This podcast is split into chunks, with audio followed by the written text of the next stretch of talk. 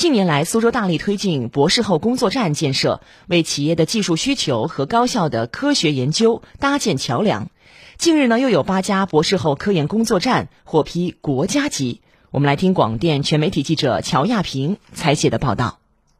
吴江变压器有限公司生产的一款干式变压器是公司的主打产品之一。副总经理花红说。虽然已经进入市场二十多年，可真正火起来却是在七年前。企业作为省级博士后创新实践基地，引进了一名博士，共同围绕产品性能展开课题研究。把他的资源，把他导师的资源，甚至把学校的资源，有很多的试验可以就是为我们所用。原先呢，我们一般做了产品以后去做试验来验证哦，这个温度是怎么样。现在我们就可以通过软件验证，然后符合要求再开始。实施做产品，如今这款产品一年能卖出近六亿元的销售额，尝到了甜头。企业也想进一步扩大博士后科研工作的合作范围。在最新公布的名单中，企业所在的吴江太湖新城科技人员创业园入选国家级博士后科研工作站。吴江区人社局副局长张霞。这个区域内的企业，如果今后有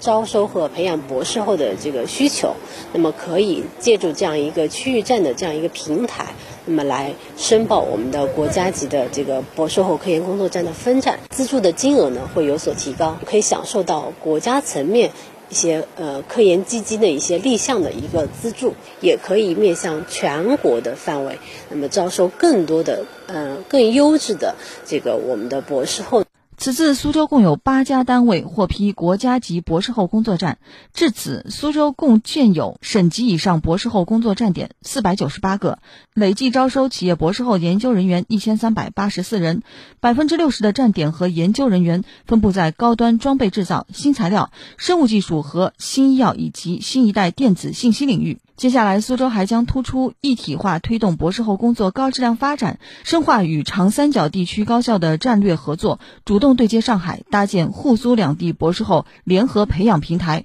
促进产业化项目落地。苏州市人社局博士后工作处工作人员钱晨业。我们还会深入的实施博士后集聚计划和博士后留宿计划，加大博士后项目对接力度，创新引进方式和服务模式，让博士后招得进、留得下、用得好。